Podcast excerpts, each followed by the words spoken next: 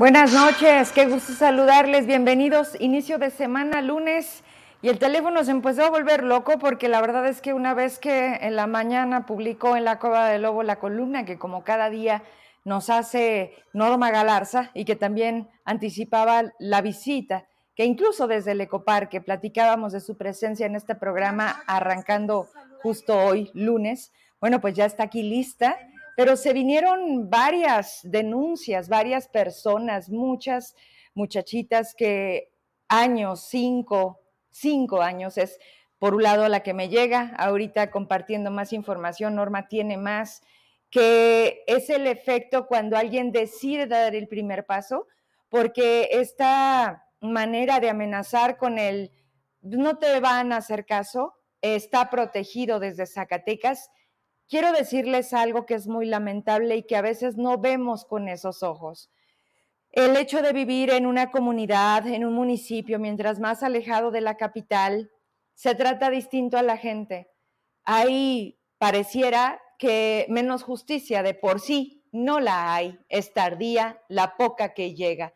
Es una condición que en este país se paga muy caro, porque además, pues es una constante y de eso vamos a hablar a continuación. Antes, porque pudieran decirme, están pensándolo.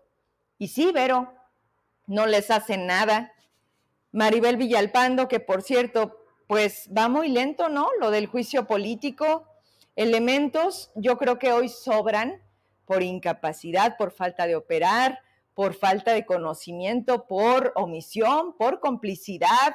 Y puedo seguirle, empezando por una comparecencia a la cual simplemente por sus ganas no fue. ¿Quién le dijo? No lo sé, pero aquí es donde el, ah, muy bien, aquí es donde el Congreso tiene que demostrar, pues, para qué están, ¿no?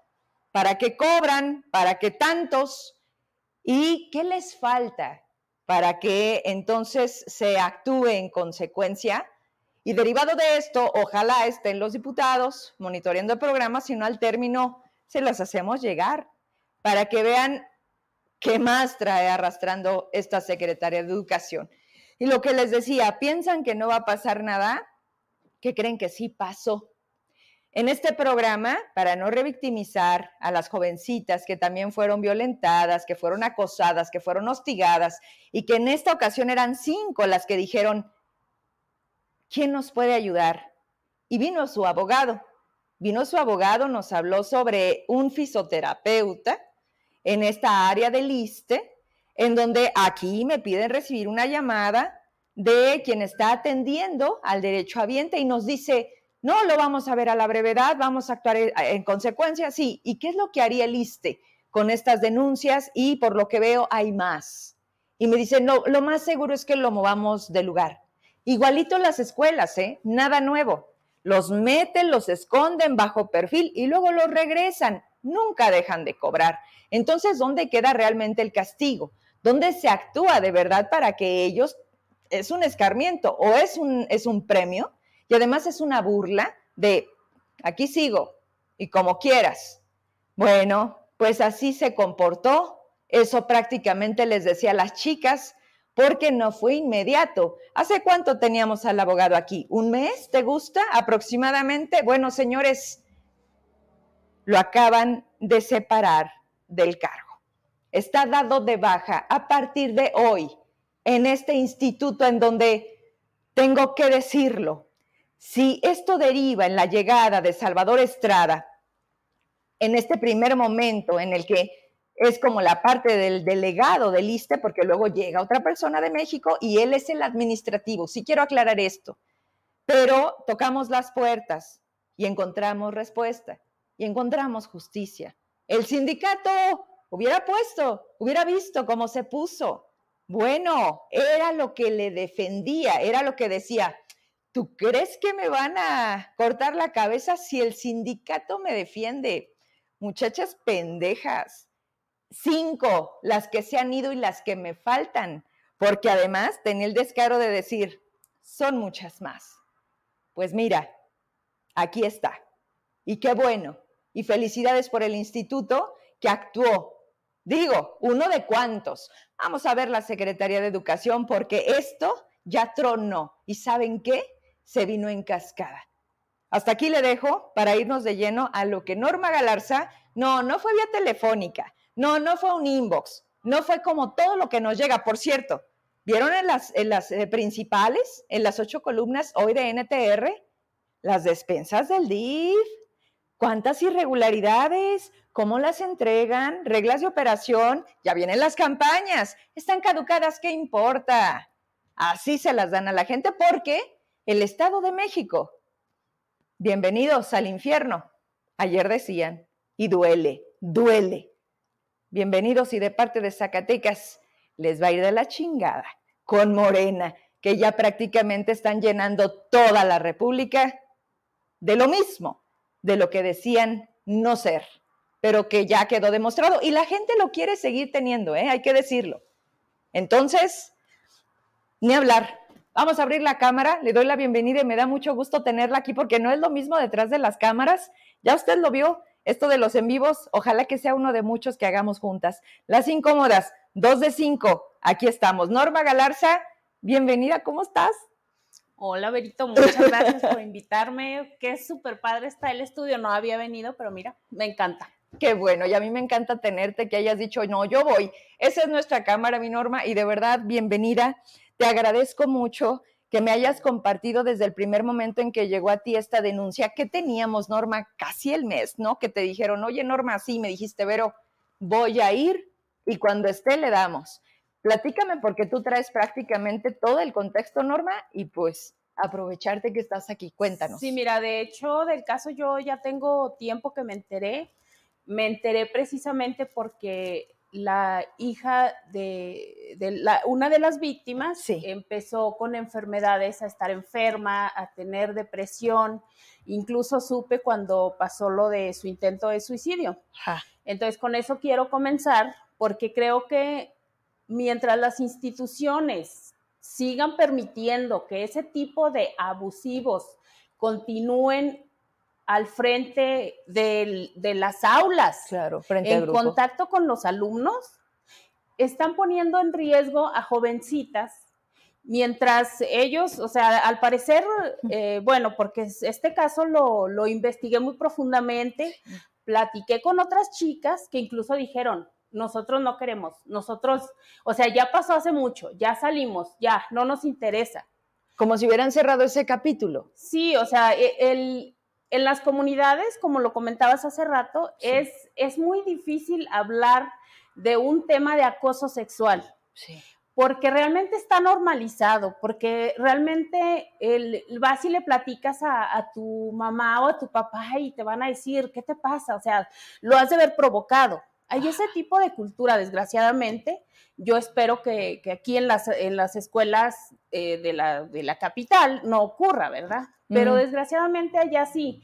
Y, y solo una, una mamá se atrevió. Se atrevió. O sea, es una mujer muy valiente porque al final de cuentas ella eh, se enfrentó también a, ir a pedirles a, las demás mujeres, a las demás madres, oigan, pues apóyenos, vamos más, vamos todas a, poner una denuncia.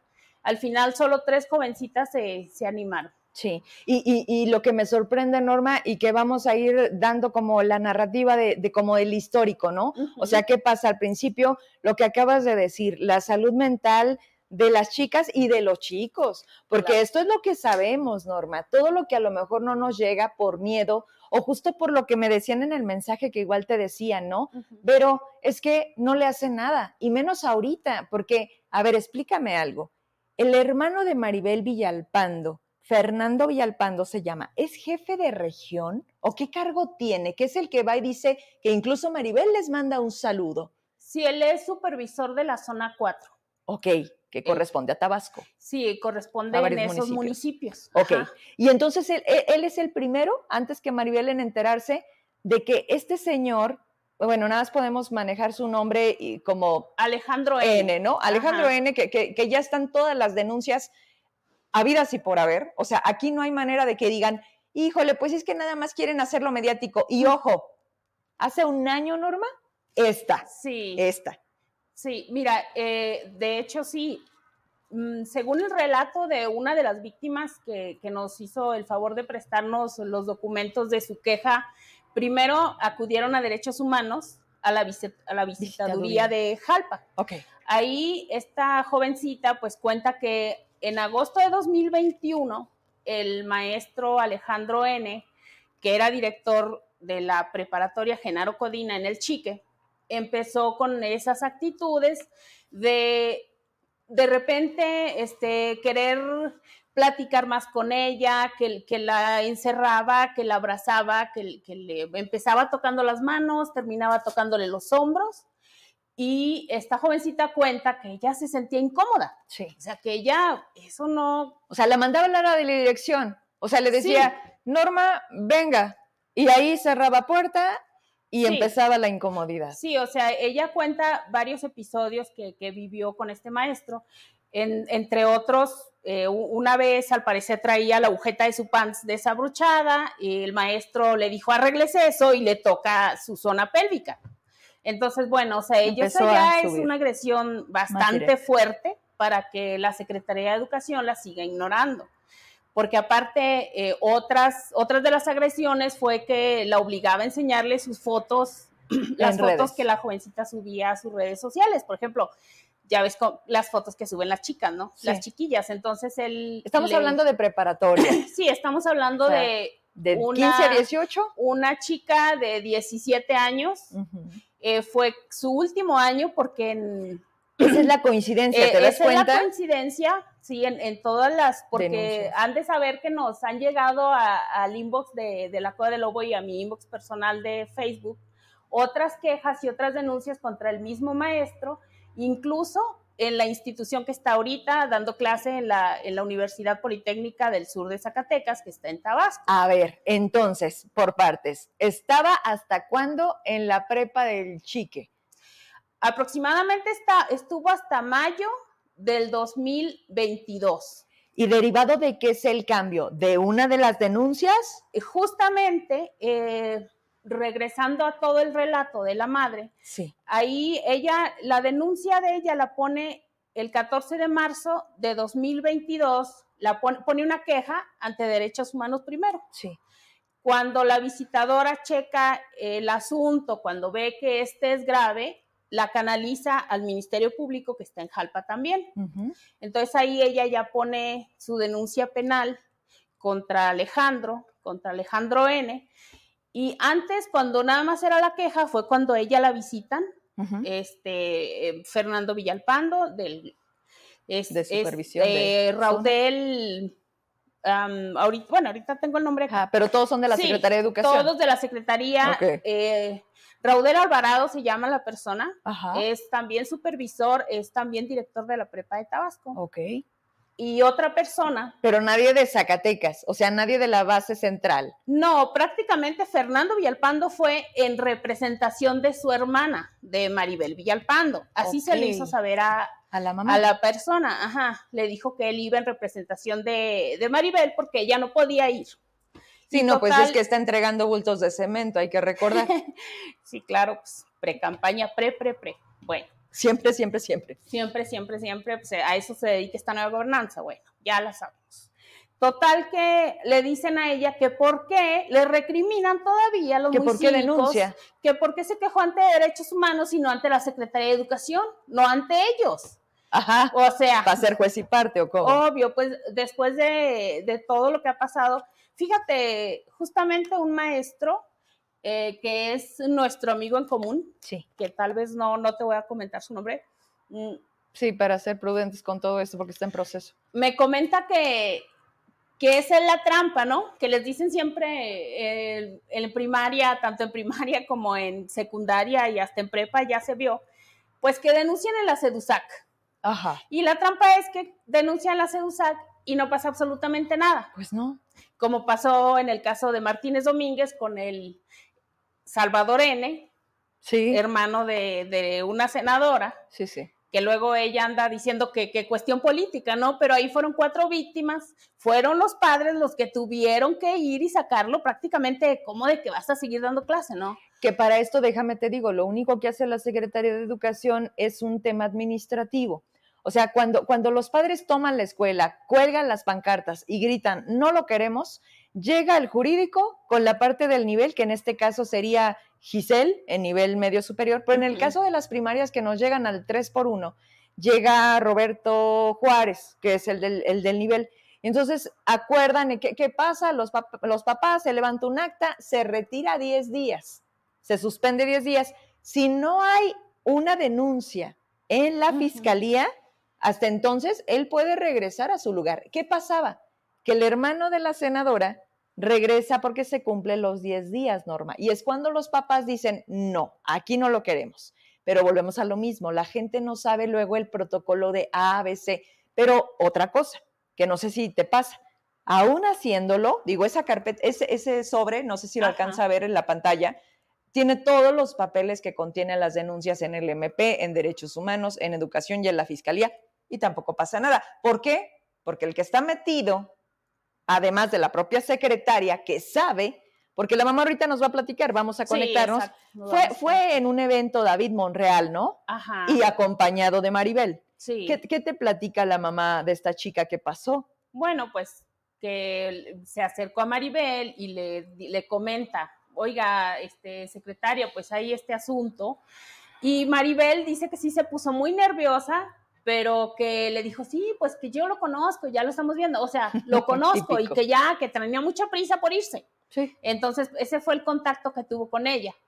Pero obviamente Maribel está, conoce todas estas historias y desgraciadamente... Debería.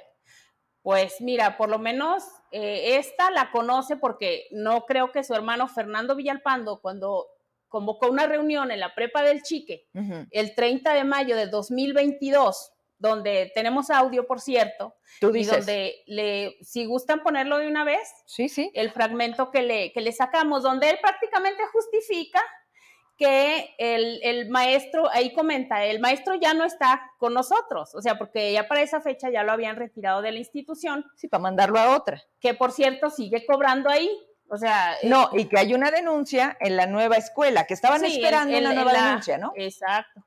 Pero resulta que en la escuela, en la UP, Universidad Politécnica del Sur de Zacatecas, ahí se quejaron, le cumplieron el capricho a la CEDUSAC y ahí fue donde se quejaron. Entonces, pues por eso no pasó nada. Claro. Sí. Entonces, bueno, total que este señor prácticamente justifica el acoso sexual contra las adolescentes porque los chicos también acosan a las maestras.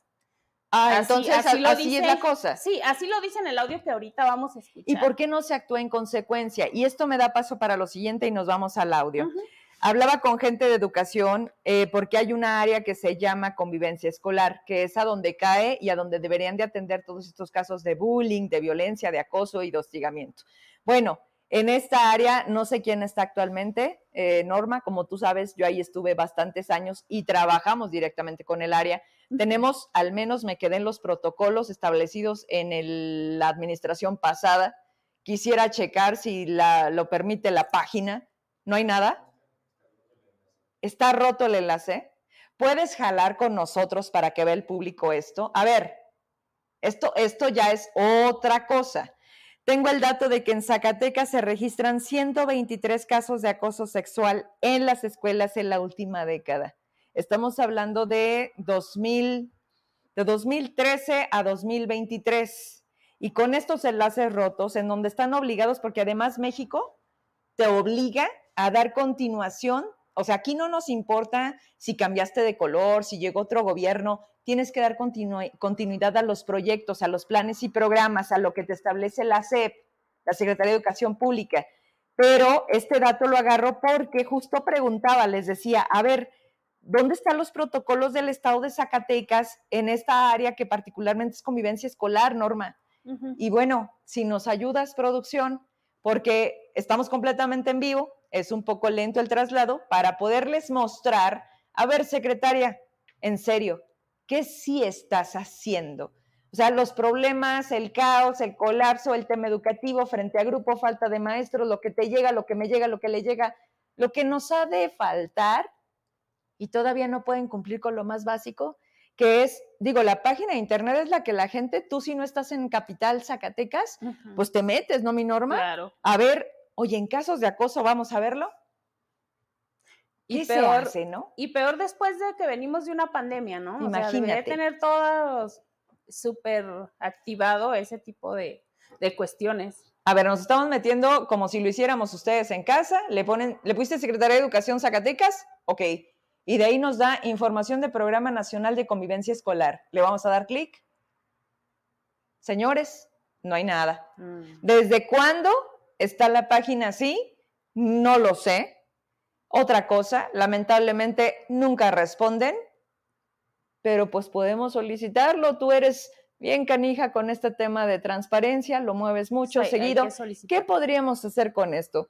¿Desde cuándo está? Oye, Emma, si te metes a otro vínculo, te da o la página como tal está este, no disponible. Como dicen, está en construcción. Ahorita la van a checar. A ver, Norma, nos vamos a ir a escuchar ese audio. Ese audio es prácticamente la voz de Fernando Villalpando, supervisor de zona, hermano de la secretaria de Educación, donde está frente a los padres de familia de un grupo o de la escuela, de la prepa. Está frente a los padres de familia de la escuela el 30 de mayo del 2022, citó a reunión a raíz de este que ya sabía que había una queja y una denuncia contra un maestro. El maestro ya había sido retirado del grupo, ya no estaba en la prepa. Pero lo mandaron a la Universidad Politécnica del Sur. Es que, de hecho, él estaba, esa era otra plaza, o sea... Tenía dos. Sí, o sea, según me comentan, la Universidad Politécnica pues es otra institución y es no, no, tiene que ver con la SEC.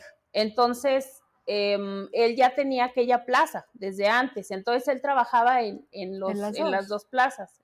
Y sí le daba la vida porque luego ya sabes que esto de las dobleteadas se llaman aviadores de un lado y del otro cumplen pues yo creo que sí le daba, porque mira, o sea, al menos para acosar sí le daba. No, bueno. ya vimos. Ya, no, no. Mira, ahorita, no sé, Emma, si, si te quita tiempo, me gustaría irnos para darle continuación con la denuncia y ahorita en un espacio si puedes y si no, mira, para mí fue suficiente ver que esto que es tan básico no, funciona. No funciona. Sí, pues. ¿No? Y que habla mucho de entonces, imagínense pues, cómo están trabajando convivencia escolar de la propia Secretaría. Dime.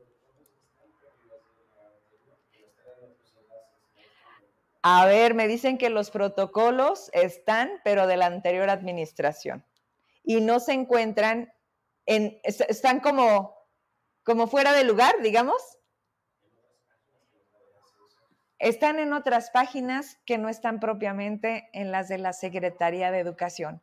Navegando de manera rápida, que créame que tienen mucha habilidad en esto, mis respetos, nos dicen que pues híjoles, Ahí si quieres buscar algo normal, a lo mejor te va a salir. Ya ves que la Secretaría de, bueno, andan ahí como poniendo de turismo en economía y de economía en planeación y luego Davis se da like al mismo. O sea, como que ellos nada más... sus posts de Twitter. apenas iba el 1% de ayer en la, en la contada de, de Estado de México y ya estaban alzando la mano.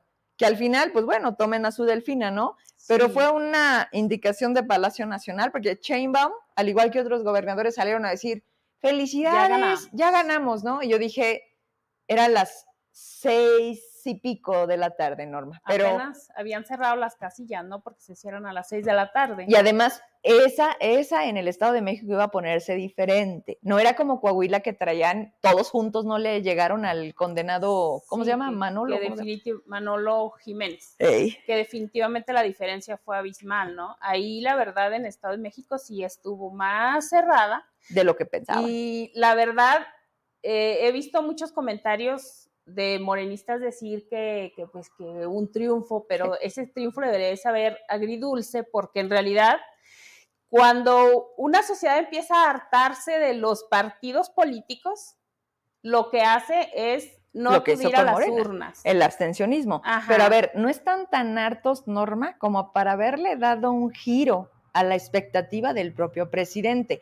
Y para muestra lo siguiente, mandaron operadores de Zacatecas, que yo creo aquí hasta para la basura ni eso les gusta, y los mandaron a Coahuila, que por cierto los agarraron allá con lana en vehículos típico. O sea, pues ah, pero fueron por la democracia, ¿no? A defender la democracia. Un día del PRI cualquiera, así, del que tanto se quejaban, ¿no? Del de, del de siempre, del de cada elección. o sea, el, este es un PRI remasterizado, podríamos llamarle, ¿no?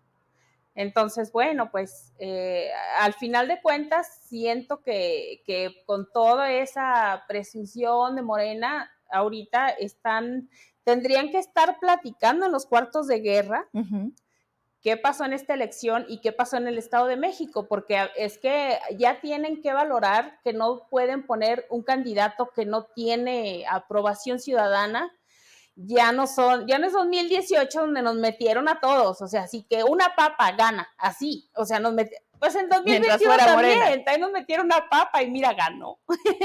O sea, yo la verdad siento que la gente o no lo entiende o no, pero lo más lamentable es que no quieren ni siquiera ir a votar, lo que acabas de decir, eso es todavía peor. Pues es que, es que es, es que yo siento que hay que ponerse un poco en los zapatos de los votantes, ¿no? Ajá hay hartazgo en todos los partidos políticos. Ve cómo se está comportando el PRI, el PRI que tenemos. Ah, bueno, empezando por su dirigente que no pueden quitar. No, no, o sea, desgraciadamente la gente, a ver, ¿a dónde volteas? Ya hay decepción en Morena, ya hay decepción en Morena, ya no hay cómo voltear al PRI, entonces, ¿qué dices? Qué hueva, mejor no voy a votar, mejor, mira, me quedo bien a gusto el domingo, vengo la, viendo Total, nos está llevando la fregada, pues que no pues lleve, ¿no? faltaba más. han de decir, al final de cuentas, votas y qué ganas. No gana el que quiero. Pero bueno, oye, vamos a soltar para retomar la, la denuncia, porque todavía nos falta un rato. ¿Tienes el audio? Vamos a escuchar, es un extracto como de cuánto tiempo, Norma. Dos minutos más o menos. Son dos minutos aproximadamente. ¿Sí es legible? ¿Sí? Bueno, ponga atención. Si no, Norma, al regreso va prácticamente a resumir el mensaje. ¿Va? Escuchemos. Se juzga solamente la actitud del docente. No está haciendo su trabajo. Es irresponsable. Es malo ¿Y si midiéramos la responsabilidad? Y si midiéramos lo que le corresponde de allá para acá, no me diéramos unos centavos por venir a hablar bien de las maestras, ¿eh? Ténganlo por seguro que no. Nosotros provocamos esta reunión por los acontecimientos que han venido pasando. Que ustedes mejor que yo lo saben y que no es propio de esta escuela. Estuvo el gobernador hace dos semanas se dieron tantas, tantas, tantas, tantas cosas de tantas comunidades, de tantas escuelas, de tantos, nos fuimos asustados. La señora secretaria de Educación se quedó pasmada, asustada, de ver cuánta crisis de valores. ¿Es verdad? ¿Qué podemos hacer? ¿Dónde debemos de enfocar nuestra atención? Por eso estamos aquí. Porque nos interesa que sus hijos estén bien. Ellos estén bien. Pero que nos conozcamos, que hablemos de frente. Hoy un profesor ya se fue. Pero si saben ustedes que sus hijos acosan a las maestras sexualmente, ¿sí lo saben? No lo saben, ¿verdad? Pues yo los vengo a decir. Que también ellos vienen, las incomodan. Y ellas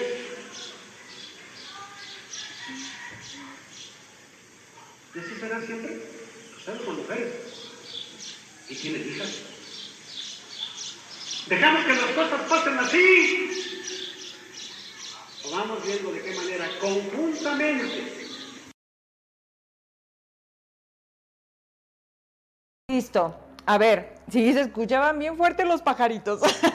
la verdad es que estábamos, este, pero es legible. A ver, a, grandes rasgos. E, él, va y, prácticamente le dice a los papás, a ver, la cosa está pareja, ¿eh? De aquí para allá y acá para acá, entonces ustedes saben. Pero además, no pasa nada.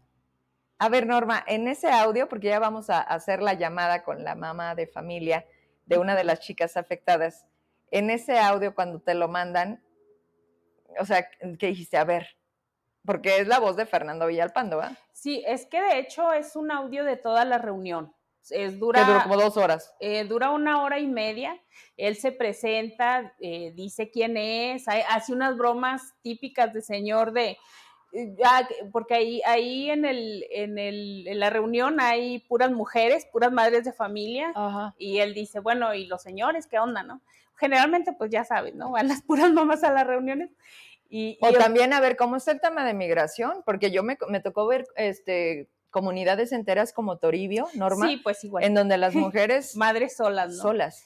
Sí, bueno, total hace el típico chiste de yo también tengo una mamá, yo tengo una hermana, o sea, lo que dicen los señores eh, cuando eh, están hablando de, las mujeres, ¿no? O sea, yo, yo tengo mamá, así como... Fuera de lugar, ¿no?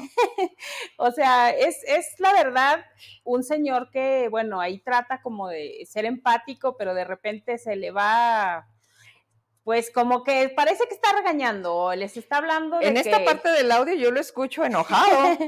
sí, así parece. O sea, les está diciendo, bueno, ahí no sé si escuchaste que dice que fue Maribel y que se fue asustada por la crisis de valores. O sea, como si en la institución el, el, que exista acosadores no nos está indicando una más grave crisis de valores. No, pero espérame, espérame. O sea, la cabeza que hoy tiene un cargo y se llama secretaria de Educación, por donde debería empezar el orden, digo, para empezar, los protocolos expuestos, no en enlaces rotos, es ella. Es ella. Y de ahí se entiende muchas cosas, porque imagínate, Norma, no está empezando el gobierno. Digo, ellos siguen con su mismo discurso de la herencia maldita. Y sabes algo, hasta el último día del gobierno de David, va a hacerlo. Y el punto es que como ven al papá dando el ejemplo de vale madre, pues imagínate, por eso tenemos el secretario de Economía que tenemos, al de Turismo que tenemos, buscando Pueblo Mágico de Villanueva, cuando los que tiene como dicen, el cojo no, jodidos, desplazados. O sea, te das cuenta, Norma, vienes aquí a exponernos un tema y salen 10, porque todo se conecta, pero además porque ¿quién sí está trabajando?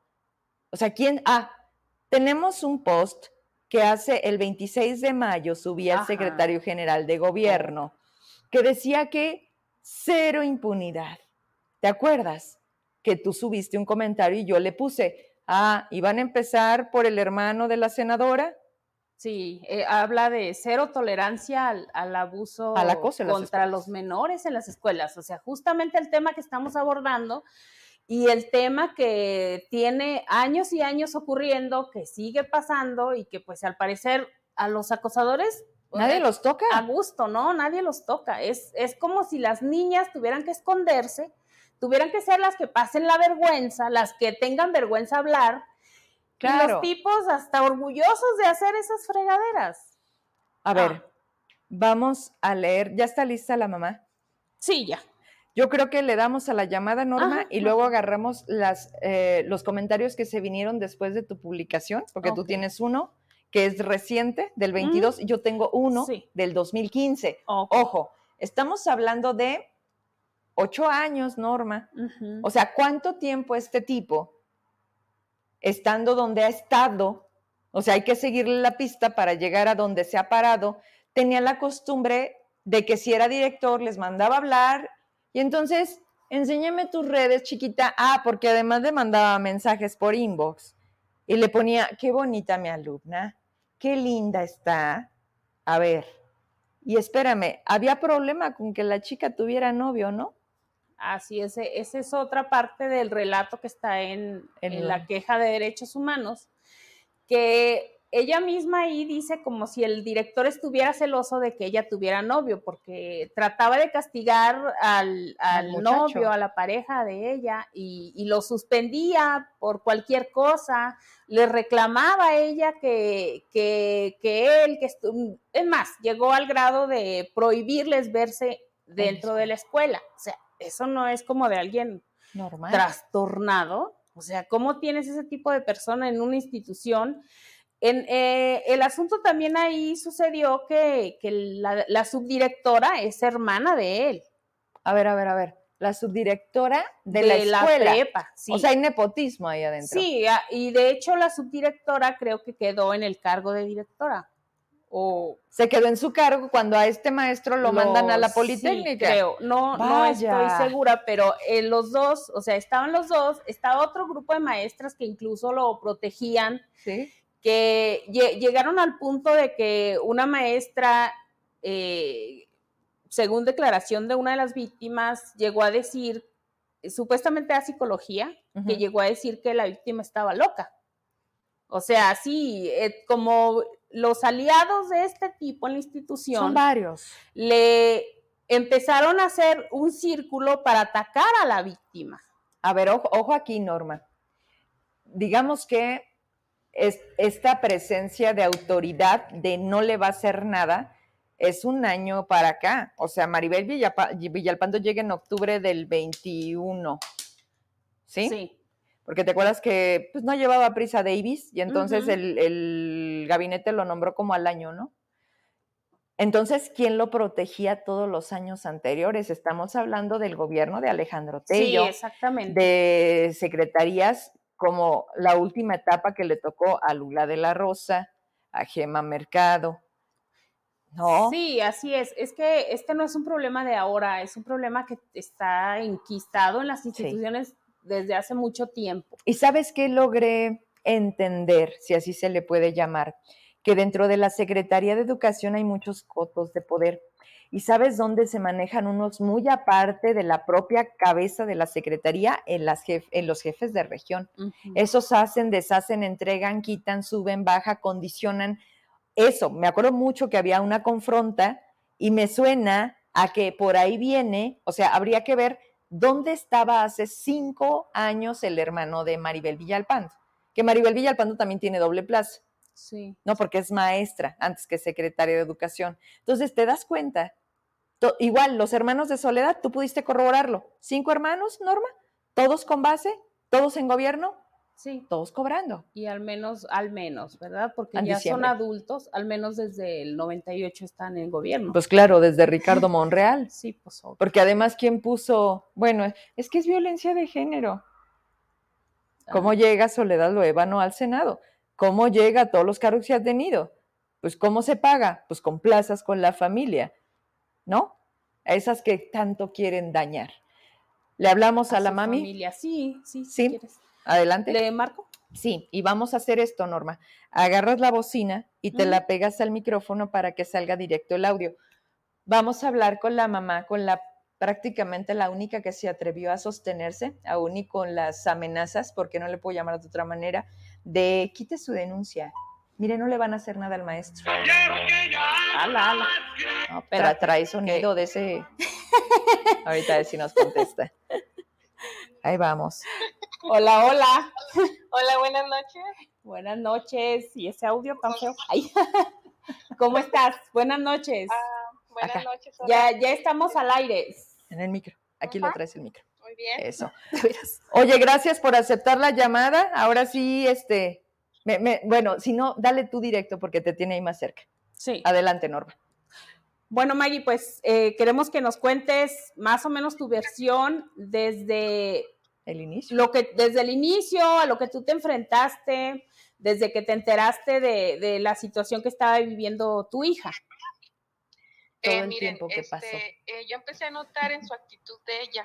Ella era una muchachita muy alegre, eh, o sea, muy bonita pues, entonces empezó como a decaer mucho su estado de ánimo, ya no quería ir a la escuela, llegaba y se dormía, no quería comer, entonces yo me enojaba y pues yo le llamaba la atención porque decía, oye, pues si te tienes que poner al, al tiro eh, porque no, no estás trabajando, tienes que estudiar, entonces no me decía y no me decía, entonces este ya le empecé yo a preguntar, mija, dime qué está pasando, mira, eh, si no quieres ir a la escuela, ya te falta un poquito para que salgas, eh, yo quiero que tú estudies, cosas que les da uno ánimos a los hijos como papá, ¿verdad? Entonces ya medio se empezó ella a soltar, a decirme cosas y, ya pues se dio cuenta que eso a mí ya no me gustó. Entonces yo iba con el Alejandro N., que era este actual director de la prepa, y yo le comentaba, oiga, este, es que usted cómo ve a mi hija, porque mira, así, ya sí, ella no era así. De hecho, él me, me, pidió a mí que yo le diera permiso de hablar con ella. Entonces yo, en mi ignorancia, en mi desesperación de ver cómo estaba mi hija, yo le dije que sí. Y ya este, de ahí empezaron a surgir muchos detallitos, este, ¿cómo te explico?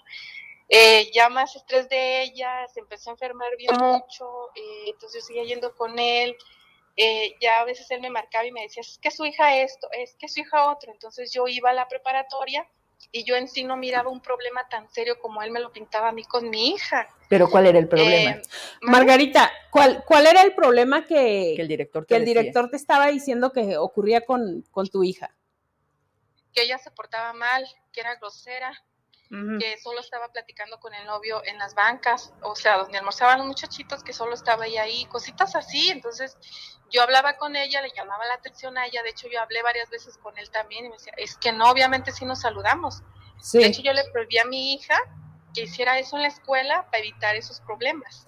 Margarita, ¿cuándo es cuando definitivamente te das cuenta de que requieres ir a derechos humanos a poner una queja contra el director?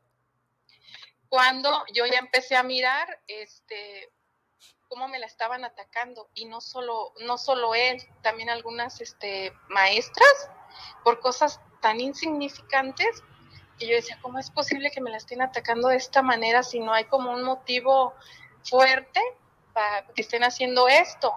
Eh, se fueron suscitando muchas cosas, pequeños detallitos que pues no lo voy a decir por el tiempo. Sí, está entonces, eh, entonces este, yo decidí ir a poner la queja a, derechos humanos por lo mismo, porque esto ya no estaba bien. A mí me decían algunas mamás, es que de repente vienen los supervisores o pide el número de algún supervisor o algo, y como yo ya había escuchado mmm, comentarios que este tipo hacía de que, ay, a mí no me hace nada, pongan la queja donde ustedes quieran. Hubo un problema con una mamá también, de un muchachito, que se salió de la prepa por los mismos problemas. Porque como que el tipo este le agarró idea al muchachito, la señora anduvo en Zacatecas, eh, de hecho ya tiene toda la documentación, nomás que la señora ahorita no está aquí en México, y ella me dijo, es que no lo hagas, no lo hagas en, en, este, con, pues, ¿cómo se dice? Con la Secretaría de Educación. exactamente, con los supervisores y eso, porque no te van a hacer caso, solo te van a dar largas, y como este tipo dice, yo tengo palancas, no me hace nada, pues igual ya, de todas maneras mi hijo ya se salió de la, de la prepa, entonces dije, entonces yo no me voy a ir con ellos, yo me voy a ir a, derechos humanos. Entonces fue de modo de que pues, se destapó todo este asunto. Pues, todo este asunto. Margarita, tú me contaste que llegaron a buscarte a tu domicilio eh, los, los subdirectivos de la escuela. ¿Nos puedes ampliar un poco ese tema? sí, ese día llegaron, fue el 18 de marzo del 2022 y, ya pues se de cuenta que me hablaron, yo salí eh, y ya pues yo, eran cuatro personajes, era Raudel Alvarado, Fernando Villalpando, José Ballín Muñoz, y de hecho venía el otro señor y la verdad no recuerdo su nombre, porque yo me enfoqué como más en los otros que eran como más altos. Yo dije, ah, me van a ayudar. ¿Con quién hablaste? Eh, yo hablé con Fernando Villalpando. Ajá. ¿Qué te dijo? El hermano, el hermano de Maribel. Me dijo que, que, pues venían sobre el asunto del director, que ya estaban enterados, que venían a hablar con él porque venían a suspenderlo, pero que yo no debí de haber hecho eso. Le dije, no debí de haber hecho qué. Usted se tuvo que haber dirigido con nosotros porque por eso nosotros estamos, por eso los maestros tienen a supervisores y así me empezó a decir. De hecho, cuando llegaron, le dije, ah, cuando se presentaron, dije, ah, entonces ustedes son las palancas del tipo este ah, no, señora, o sea, todo calmado, tranquilo. Eh, y entonces eh, ya les dije eso y ya me dijeron que, o sea, se molestaron porque yo no me dirigí a, ellos, a supervisión, porque yo me dirigí a derechos humanos. Y dije, por lo mismo. Dije, porque ustedes, hay muchos casos de que se les, les han dicho mamás, de hecho alumnos, y, no hacen caso, aunque se dirijan con los meros buenos que son ustedes. Entonces yo por irme a derechos humanos, porque esto tiene que parar, le dije, porque se está pasando con mi hija, digo, este tipo está haciendo cosas que no están bien y cosillas así que les empecé a contar. Entonces dijeron, eh, yo estaba, dice, dice, dice, dice, bueno, como quiera, dice, ahorita vamos a ir a hablar con el director, dice, lo vamos a, a suspender. Este, ya el mañana no va a venir a trabajar, recuerdo perfectamente que era un jueves eh, y que él ya no, iba a venir a, ya no iba a venir a trabajar a la institución mientras se solucionaba el, el problema. Ajá. está bien. o sea, yo me puse en la mejor disponibilidad porque pues ellos son los supervisores, ¿no? Tenían, ellos son los que tenían que hacer algo. Como quiera la demanda en derechos humanos ya estaba. Sí, oye, la ¿cuántas quejas más o menos escuchaste más de otras jovencitas que no quisieron ir a poner denuncia? Porque hay tres denuncias eh, tanto en derechos humanos como en el Ministerio Público? Mira, en el Ministerio Público fue mi hija y fueron otras dos jovencitas. En derechos humanos fueron, este, que yo supe, porque me consta, porque yo acompañé a algunos, fueron como 14, 15 alumnos. Ajá, y todos eh, hablaron del mismo maestro. Eh, sí, no sé, la verdad, o sea, yo no sé, estoy ajena a eso, lo que, lo que le dijeron a la... A la visitadora hace exactamente. Ah, eh, Pero ahí, este, ahí estrenaron su, su queja hacia ese señor, hacia su hermana. Eh, de hecho, después... Su hermana es la, la subdirectora, ¿verdad? Exactamente. Ajá. De hecho, después hubo otras que yo me enteré porque pues yo fui la mitotera, la argüendera, la, todo lo que ustedes se pueden imaginar, ¿verdad? Pero por pues, no dejarse. Por tanto poco. Eh, porque a mí lo que me importaba ya era la salud mental de mi hija, por como yo la vi, cómo estaba, por como yo batallé con ella. Después me enteré que hubo este, mamás que llevaron independientemente de mí a, sus hijas, a derechos humanos también, a unas, unas muchachas este, ya mayores a, a, sus hermanas. Entonces, este, yo estaba mm, sorprendida, sorprendida con, con tanta queja, con tanta denuncia, en este, en estos tres años de prepa de mi hija, que ya iban a salir. Yo dije, yo no voy a hacer nada porque mi hija ya va a salir.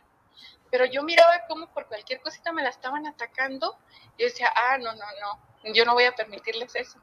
Yo voy a hacer eh, lo que esté en mis manos, y si me hacen caso está bien, y si no, pues mi queja iba a quedar. Ojalá y un día me hagan caso. Sí. Margarita, Acá estoy, ¿eh? Vero Trujillo. Ah, hola. Oye, con el gusto, pues ya estamos en el programa escuchándote. A ver, tú le diste, digamos, el permiso al maestro de hablar con tu hija cuando tú no sabías todo lo que estaba detrás. Entiendo que entonces el, el hecho de, de, cómo se sentía tu hija, que la veías con ansiedad, con depresión, pues bueno, que ella no sabía, porque incluso había amenazas, ¿verdad?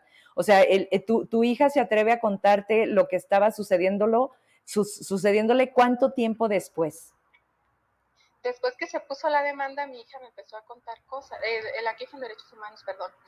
Eh, en una ocasión, Rocío me habla y me dice, este, Margarita está pasando esto y esto otro. Entonces a mí mi hija no me contó en sí los tocamientos y todo eso. eh, yo hablé con mi hija, le dije, mi hija, ¿por qué no me contaste? O sea, yo soy tu mamá, a mí tú me tenés que decir todo, todo lo más mínimo, tú me lo tenías que haber, decir, haber dicho, porque era lo que a ella le incomodaba. Entonces me dice ella, ¿Por qué, mami?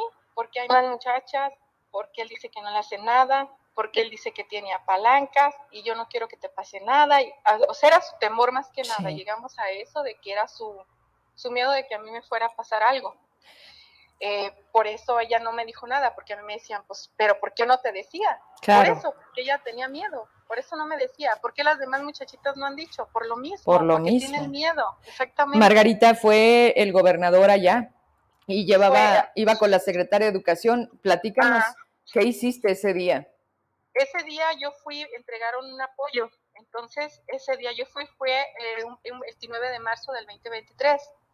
Yo andaba este, tras, yo le pregunté a una, a una señora que iba de aquí también y le dije, oye, ella es Maribel, ¿verdad? Dijo, sí. Deja muy bien. Ya cuando acabó el gobernador de dar su discurso, otros señores que la neta ni me acuerdo quiénes eran, este, ya se, se, fueron, que ya se despidieron y todo, ya del rollo que se hace y eso. Entonces, esta señora se ve entre la gente y yo me fui entre ella. yo me sentí, yo siento que ahí alguien le dijo que yo era la quejosa.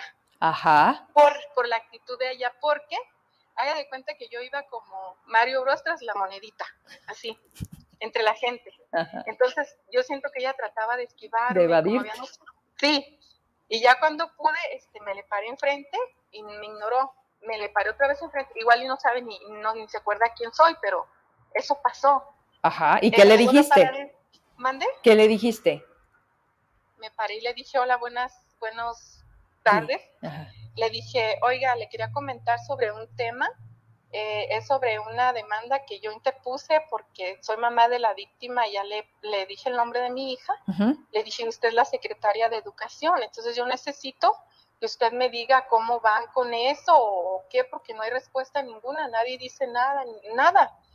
Ah, se me queda viendo, dice, ah, sí, dice, dice, sí, sí, sí he escuchado del caso. Le dije, claro que tiene que haber escuchado del caso. Le dije, esto es algo serio y ya me dijo que, que estaban viendo, que estaban viendo eso. Entonces yo le dije, yo necesito que usted me apoye y, haga algo porque pues usted es la, la, mera perrona, así le dije. Le digo, yo no quiero hacer un argüende grande, le dije, porque no me da pena, le digo, pero pues por respeto a, a las víctimas, yo no quiero hacer aquí un... Un relajo. Exactamente, entonces me dijo eso, ¿no? Que sí, que sí conocía del caso. Pero no te dijo nunca, la espero en la secretaría, nada. O sea, nada más te dijo, lo estamos viendo. Lo estamos viendo, sí, sí sé, así como las hermanas de la caridad, sí, sí estamos viendo tu caso, sé del caso y nada más. Bien. Entonces, pues así, nada más así quedó. Yo me dije, bueno, como quiera, pues ya le dije, ya le recordé, pero igual no sirve de nada, ¿verdad? Bien, te voy a pasar con Norma para ir cerrando la llamada. Y entonces, ¿qué siguió después, no? Porque estás prácticamente hablando del año pasado, mayo. Sí. Bueno, pues, eh, ¿recuerdas? El, apenas el martes pasado acudimos al Ministerio Público a checar el estatus de la demanda. ¿Recuerdas qué te dijeron? Dijo la, la que estaba ahí que estaba la demanda en, como que estaba en proceso, pues solo que no, le, no les había llegado una... Sí, que estaba, estaba en, en, servicios periciales y que no les había llegado el dictamen psicológico de, una de, las víctimas. Ajá, así es. Ajá. Por eso no han hecho nada. Sí, lo que pasa es que yo la, yo la acompañé. Yo fui a, fuimos al, al, juzgado, fuimos al Ministerio Público. ¿Fue la que les dijo que no era para tanto, que ya hacía mucho que había pasado? Ah, Margarita, e, eso del, le puedes contar a Vero lo de la denuncia, eh, cuando me cuentas que, que, le estaban, que le estabas, que las víctimas le estaban relatando y que la señorita trataba de, de escribir de otra oh. forma. Llegamos ese día que pusieron la demanda las tres muchachitas, incluidas mi hija, y la que la muchacha que estaba ahí tomando la declaración ese día eran dos, pero la otra no sé a dónde fue, la verdad ni recuerdo su nombre, solo recuerdo el nombre de una, no lo voy a decir. Pero eh, ella estaba ahí, entonces pasó una, entonces yo estaba afuera en la puerta y yo estaba escuchando, entonces dijo, a ver, este tal día, de tal día, lo que tienen que hacer, ¿verdad? El proceso por, sobre el papeleo. Entonces le empieza y le pregunta y le empiezan a comentar y dice, se cruza de brazos y dice, pero es que eso no es un abuso.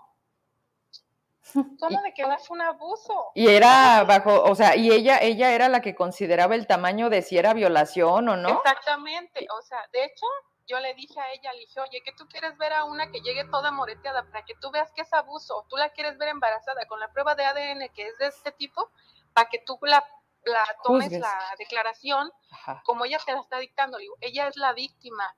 Dije, tú, como tu trabajo que estás aquí sentada, tú tienes que tomar tal cual, si ella te dice punto, tú tienes que poner el punto. Entonces, ella se puso en un plan bien tonto. O sea, yo dije, ¿cómo es posible que tengan a alguien sentado en, un, en una silla tan importante y no quiere hacer su trabajo tal como es?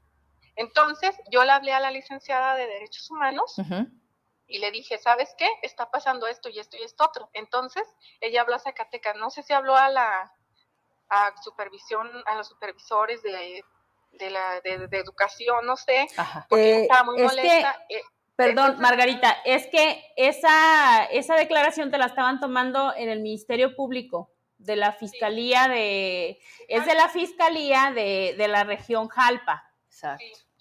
así es. Ok, bueno. Entonces, le llamaron, le hablaron y le llamaron la atención y me dijo, necesito que te retires de aquí porque ya me regañaron por tu culpa. Le dije, no me importa que te hayan regañado por mi culpa. Tú necesitas de tomarle la declaración a ellas como es. Entonces en eso llegó la otra compañera de ella. Ajá.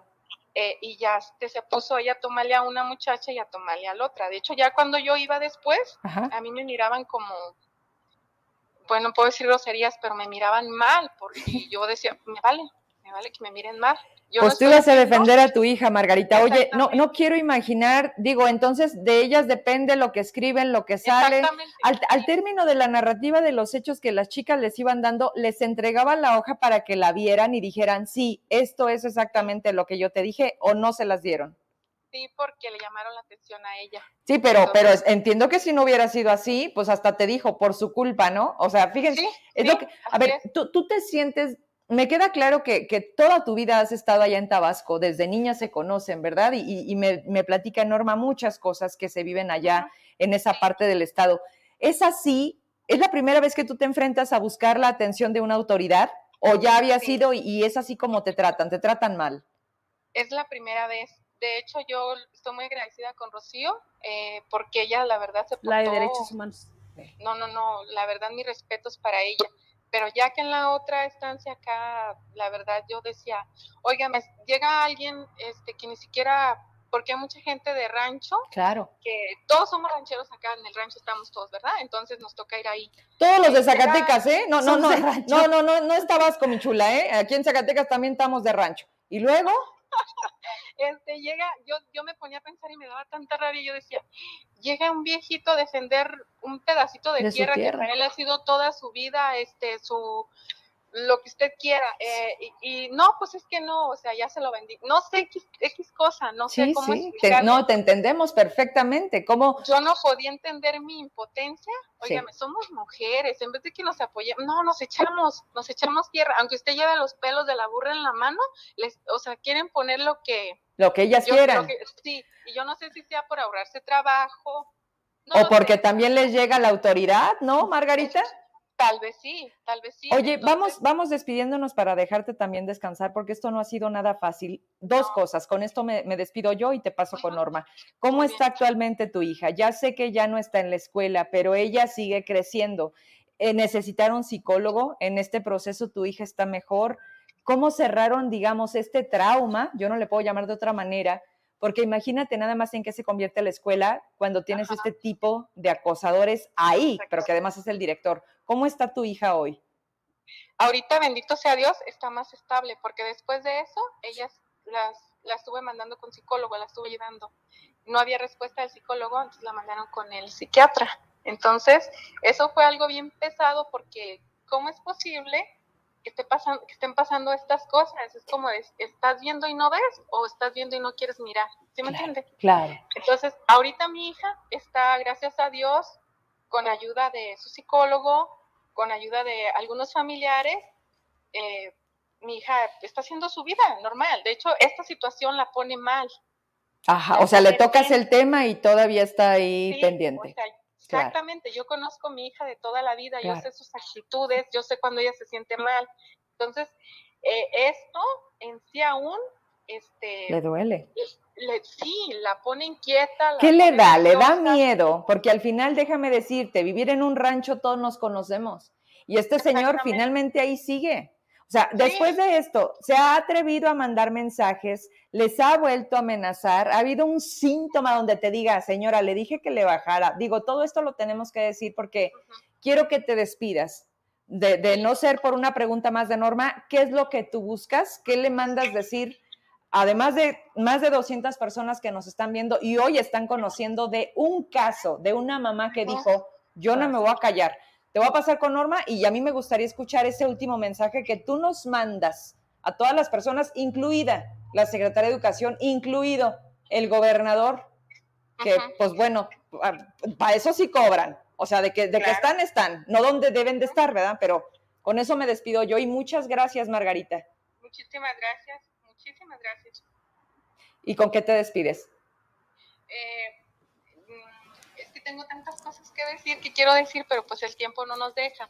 Este, a, todos los padres, este, que apoyemos a nuestros hijos, hablemos con ellos, cualquier cosita que veamos mal así, los veamos tensos o hablar con ellos, darles este, la confianza, cuando quieran hablar con uno como papá, este, desconectarnos del mundo, para escucharlos, para ser nada más nosotros, este, a las autoridades competentes, que por favor hagan su trabajo, o sea, yo siento que a sus padres les costó haberles dado un estudio para que estén en ese puesto. Si no tienen amor a su trabajo, no, no estén ahí. Pongan otras personas que realmente le tengan poquito afecto al prójimo. Eh, a los padres, este, es que yo quisiera externarles muchas cosas. Dinos, dinos, te escuchamos. ¿Cómo? Te escuchamos, adelante. Sí, y al gobernador pues también, igual y le va a valer reverenda madre lo que yo esté diciendo, pero igual este, no es, es una mentira, o sea, no es solo estas tres denuncias, hay, olvídense, un montón de, de, de, quejas sobre este personaje, entonces yo lo que quiero es de que hagan, es que hagan justicia, que, que pongan un, un alto para que las demás, los demás vean que sí, o sea, que sí ejercen su trabajo, que sí están haciendo el trabajo donde los tienen sentados ahí, porque no es nomás llegar y sentarte ahí a ponerte chula, a pintarte la boca como ciertos personajes acá por Jalpa. O sea, es hacer su trabajo, porque por eso los tienen ahí. Entonces a los padres también, la verdad, yo sí, a mí me, a mí me dijeron muchas veces, es que pues tú también, o sea, ¿por qué? Desde un principio, porque desde un principio yo no lo supe, yo lo supe hasta después. ¿Por qué? Porque mi hija tenía miedo que hubiera alguna represalia contra mí de hecho, este, cualquier cosa que pase a mí, a mi familia, o sea, es muy evidente con quién se van a ir, ¿no? Claro. Sí, muy bien, Margarita. Pues, vamos. Entonces yo les agradezco mucho, mucho su, su apoyo, que me hayan dado este espacio, que es muy importante para mí, porque imagínense, tantas personas que han metido demandas, ni siquiera, o sea, ni están en proceso ni nada, lo mío es un año, pero es mucho tiempo ya para una porque están las pruebas, porque están las evidencias, porque están las quejas, no solo la demanda de mi hija, las otras dos muchachitas, hay un sinfín de cosas aún. Y ahí están, o sea, ¿qué están esperando para actuar? Así es, Margarita. este personaje se sigue moviendo como, como Juan, así por su casa, bien a gusto. Si tuviera un poquito de brisna de vergüenza, se metía debajo de la cama. Vamos a hacer. Sí, bueno, Margarita, pues nos despedimos por ahora y luego nos ponemos en contacto. De todas maneras, aquí estamos para ti, para lo que se te ofrezca. Muy bien, muchísimas gracias y pues no le aflojen, no le aflojen, porque pues, tiene que haber alguna manera de que alguien, alguien hable por los que no podemos en sí.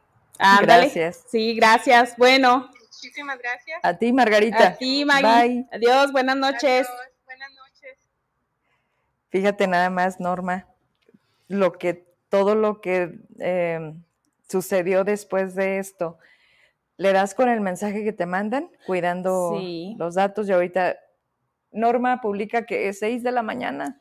Sí, a las seis y media yo subo eh, mi columna y hace, mm, no sé, como a las 3 de la tarde me mandan, empiezan a llegar varios, varios mensajes de jovencitas que también fueron agredidas por este sujeto. Aquí les voy a leer, leer una parte de una, obviamente respetando la privacidad de la víctima. Les voy a leer solo una parte. El año pasado, en el 2022, nos entrevistamos varias de mis ex compañeras de la Universidad de Tabasco con el rector Aníbal, Aníbal Valenzuela Cisneros. Estamos hablando de la Universidad Politécnica del sur de Zacatecas, donde actualmente el maestro Alejandro N. está ah, dando, clases. frente a grupo. Em, Aníbal Cisneros, para dar nuestro testimonio respecto a las actitudes de este maestro Almaraz, para, con las alumnas de la institución, pues varias, varias ya fuimos víctimas también de acoso por parte de ese sujeto que en ese entonces fungía como coordinador de la extensión de la Universidad Politécnica del Sur de Zacatecas en Tabasco. Eran demasiadas cosas las que hacía cuando pasábamos al frente de clase y cuando llevábamos falda, pero no terminaba ahí, pues después de terminar la clase nos enviaba mensajes con contenidos obscenos y nos decía muchas cosas. Algunas de mis compañeras eran casadas y a este señor no le importaba. Total, que esos mensajes de texto y WhatsApp se los mostramos al rector Valenzuela de Juchipila y a la maestra Maribel Villalpando. Ella los tiene en su poder y sabe lo que este señor hacía con sus alumnas. Supuestamente iban a empezar una investigación a partir de nuestra denuncia. Nosotros estábamos en el último semestre.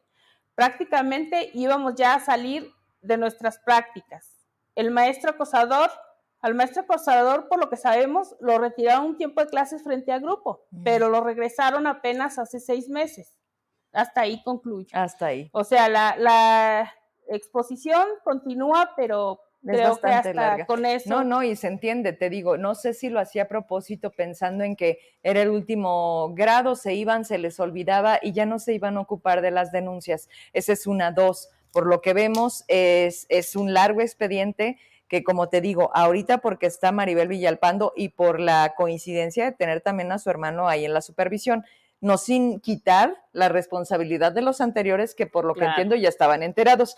De igual manera me llegó un mensaje y con esto vamos a ir cerrando porque esto es apenas el inicio de algo que desde hace un año debieron de estar empezando, ¿verdad? Que como dice la chica, nos dijeron que iban a tomar cartas en el asunto, ya van para dos años, Maribel Villalpando es actualmente la secretaria de Educación, digo, porque se actúa con la institución y con quien está a cargo hoy, hoy, y esta persona que me escribe dice, Vero, buenas tardes, respecto a la publicación de Alejandro N., yo también fui una víctima de acoso, pero esto fue en 2015. Yo tenía 17 años. Tampoco quise hacer nada porque me decía que de nada serviría, pues él tenía palancas en Zacatecas que lo apoyaban. Totalmente el mismo mensaje, el tipo se aprendía copy page y les decía lo mismo. Norma, cuántas muchachitas, cuántos jóvenes. Y no con este, o sea, se me hizo tan estúpido cuando escucho a, Fernando que dice, ¿ustedes saben cuántos de sus hijos acosan a las maestras? Ah, ok, no, pues entonces así es la cosa, ¿verdad? Pero sus protocolos y todo lo que vimos, que ahorita ni siquiera existe, que no está dispuesto, ve tú a saber si hay titular en convivencia escolar, ¿me dices? Hay una nota, ¿verdad? Qué bueno. Pues vamos cerrando, Norma. La verdad es que la mami ahorita ya está más tranquila y con toda la razón, digo, nosotros somos mamás, de cómo actuaríamos en una situación en la que dices, oye, haga lo que haga, grite, patalee, me le ponga enfrente, le diga, a ver, le hago su desmadre. No le hace nada. ¿Con qué te despides, Norma? No sé si algo quieras agregar, se nos esté pasando. Bueno, pues quiero agregar que igual la Secretaría de Educación, por el asunto de la presunción de inocencia, lo único que puede hacer es retirarlo de frente de grupo. Para mandarlo a otra escuela. Para mandarlo a otra escuela, sí. Nada más que eh, ahí yo rastreé que al parecer eh, el señor Alejandro N está de aviador porque sigue cobrando en esa institución, pero pues si no trabaja, entonces, o sea, a ver, entonces si es verdad ese asunto de que tiene sus palancas en la Secretaría de Educación. Totalmente. O sea. Pero que, que lo digan y que salga lo contrario. Pues sí, o sea, eh, creo que este debería de ser un parteaguas también para que las niñas empiecen a denunciar y empiecen a hablar, ya no se queden calladas, ya no sean cómplices de este tipo de, de personas abusivas, porque es abuso, eso es abuso es abuso, el, el, señor está abusando porque siente que puede, siente que tiene poder. No, y tan puede que mira. Sí, tan puede que ha podido, ¿no? O sea, si hay una denuncia de 2015, ¿cuántos años han pasado? Ya ocho años. Ocho, y él sigue frente a grupo. ¿Y a la escuela donde lo mandan por castigo? Sí, y a la escuela donde lo mandan Hace vuelve a repetir su, su manera de actuar. No es suficiente con suspenderlo. A ese tipo de, ni me atrevo a decirle maestros, no tienen que estar en el sistema, porque entonces, ¿cuántos más disfrazados de maestros están pues con nuestras hijas, Norma. Exacto. Al cabo, no pasa nada, la secretaria anda ocupada en campaña, su hermano es mi amigo, me protege y además siempre he tenido palancas de esta y de la herencia maldita,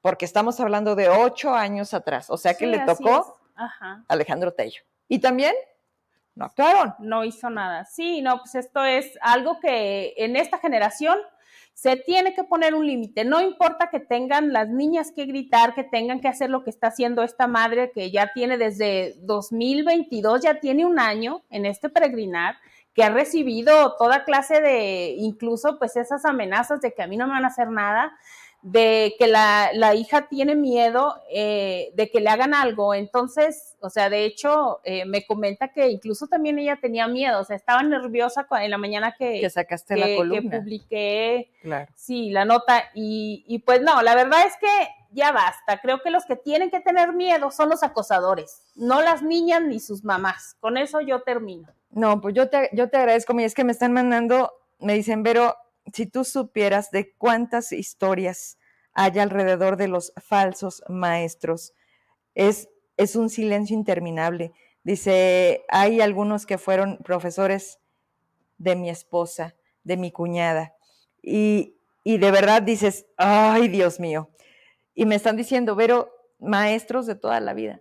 O sea, maestros que igual y si tú quieres ya se jubilaron y nunca nadie actuó, porque entonces nunca han actuado.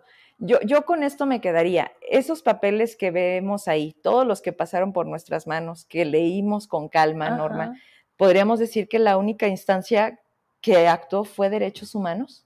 Pues la única instancia que está moviendo más es derechos humanos. Pero ellos no tienen como una vinculación de más allá de decirte, oye, este maestro está actuando bajo esto, tienes que... Este, eh, desgraciadamente, pues ya ves, ellos solo pueden emitir una recomendación y falta incluso la recomendación. Eh, ampliaron la, queja que ya se había expirado, se expiró en marzo. O sea, la se amplió, ajá, por mm, la persona quejosa justificó la ampliación por, por la gravedad del, de, los, de los delitos y por lo que comentaba que fueron varias las personas que fueron a quejarse de derechos humanos.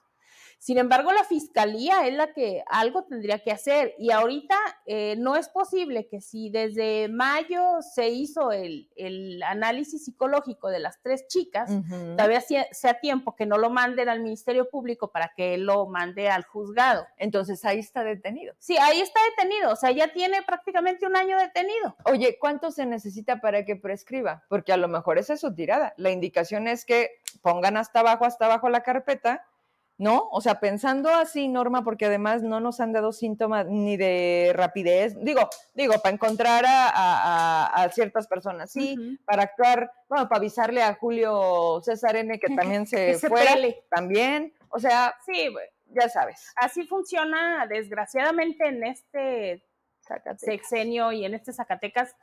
en este sexenio, estos hechos que, nos han, o sea, han, han sido atípicos como el asunto este de Julio N., pero pues se ha demostrado descaradamente que la ley sirve nada más para esa élite. Entonces, o sea, ya basta, ¿no? O sea, los que estamos acá, los que son nuestros empleados, ¿por qué no lo han entendido? ¿Y por qué nosotros no se los hacemos entender? ¿Y por qué no los despedimos? Oh, o sea, en esta, en esta analogía de a mí me da, o sea, dices, pues son tus empleados, pinches empleados huevones, diría el Davis. Pues, pues deja de eso, la cultura está tan, tan mal, tan volteada que eh, los mexicanos tendemos a alabar a los políticos, como si les, no sé, ay, cuando suben una publicación, ay, es que se pavimentó una calle, felicidades, no manches. Como si el cajero le diera ándale, o sea, como, si el, ándale, o sea, qué, qué, extraños somos, ¿cómo es La gente es agachona. ¿Cómo es posible? Es este, no quiero, oye, ¿me ibas a dar el dato para ya despedirnos?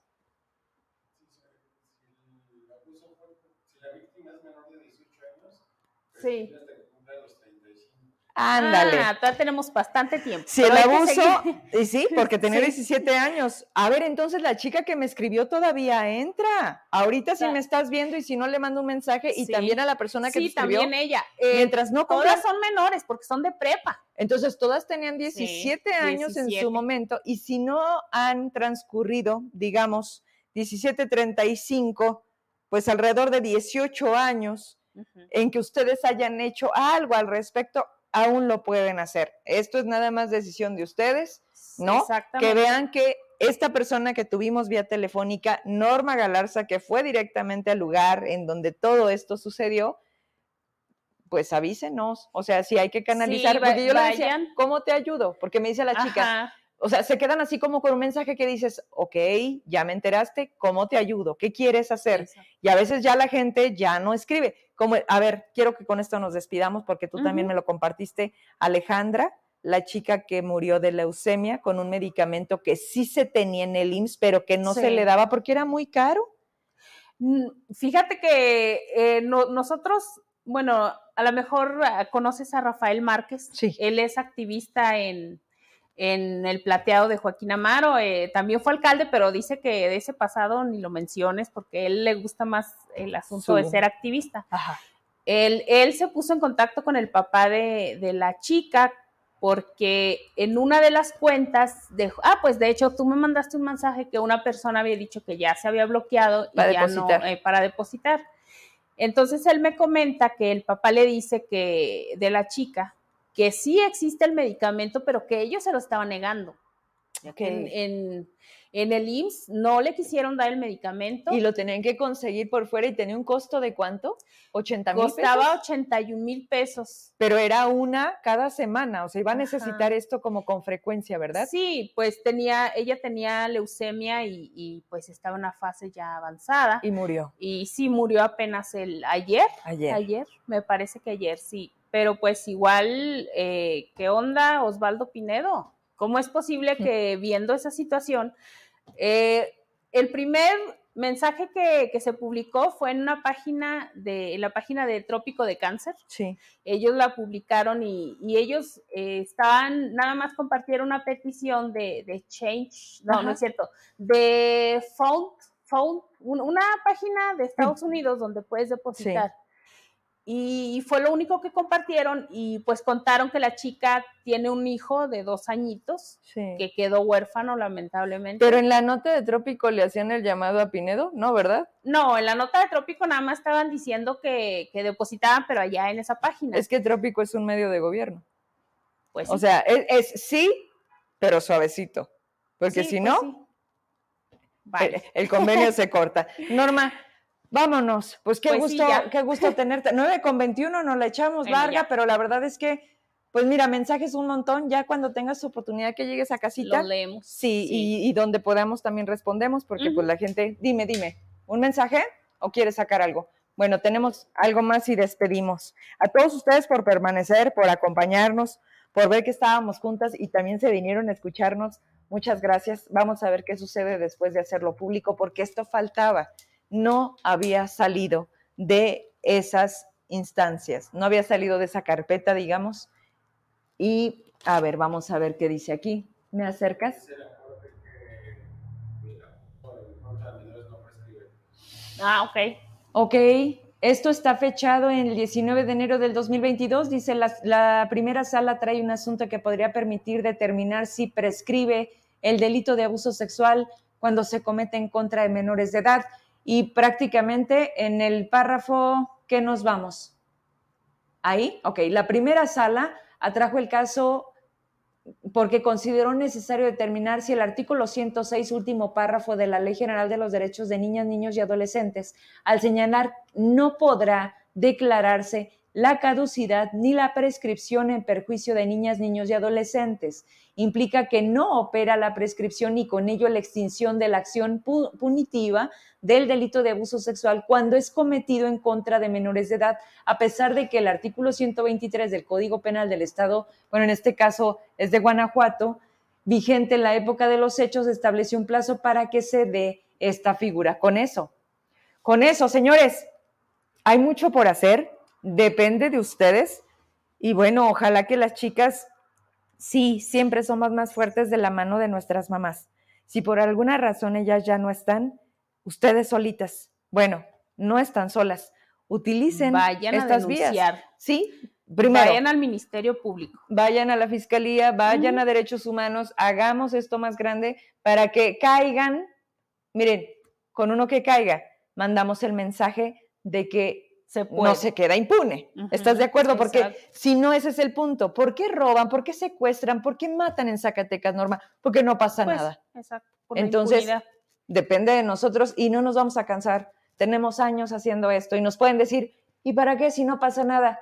Sí ha pasado y es parte de nuestro trabajo, pero necesitamos que todos quieran verlo, que sí tenemos que hacer que las cosas sucedan. Si no, estamos perdidos y estamos condenados a que Zacatecas no se levante. ¿eh? ¿Algo más? Lupita Tobarbero hace un programa con asesoría para los que ya tenemos un año y medio y no avanzan las demandas de despidos laborales, ¿verdad? Sí, ya me habían comentado. Ojo aquí, Norma. Bueno, yo sé que todos nos te conectas, pero hay veces que te digo, chécate el de hoy. El miércoles tenemos aquí al abogado Esquivel, eh, que lleva laboral, a Raba, porque ya primer problemazo del aguas Llegó Jenny a descubrir una cloaca, cosas que se dejaron de dar porque simplemente, pues tú no me caes bien, tú eres del otro lado. Entonces, si quieren, aprovechamos y les pido que tomen este tema en la agenda del programa. Muchas gracias. Vámonos, Norma. Bueno, muchas gracias, Vero. Mañana te leemos. Claro, no, hasta el miércoles. Hasta el miércoles. Mañana escribe mi colaborador que se llama Cristian del Abre y, el miércoles, yo escribo tres días a la semana. Entonces hasta el miércoles. Sí, yo escribo lunes, miércoles y viernes. Muy bien. Así me la llevo muy relax. Muy tranquila. Pues yo mañana aquí a las 8 los espero. Muchas gracias por haber estado con nosotros. Adiós.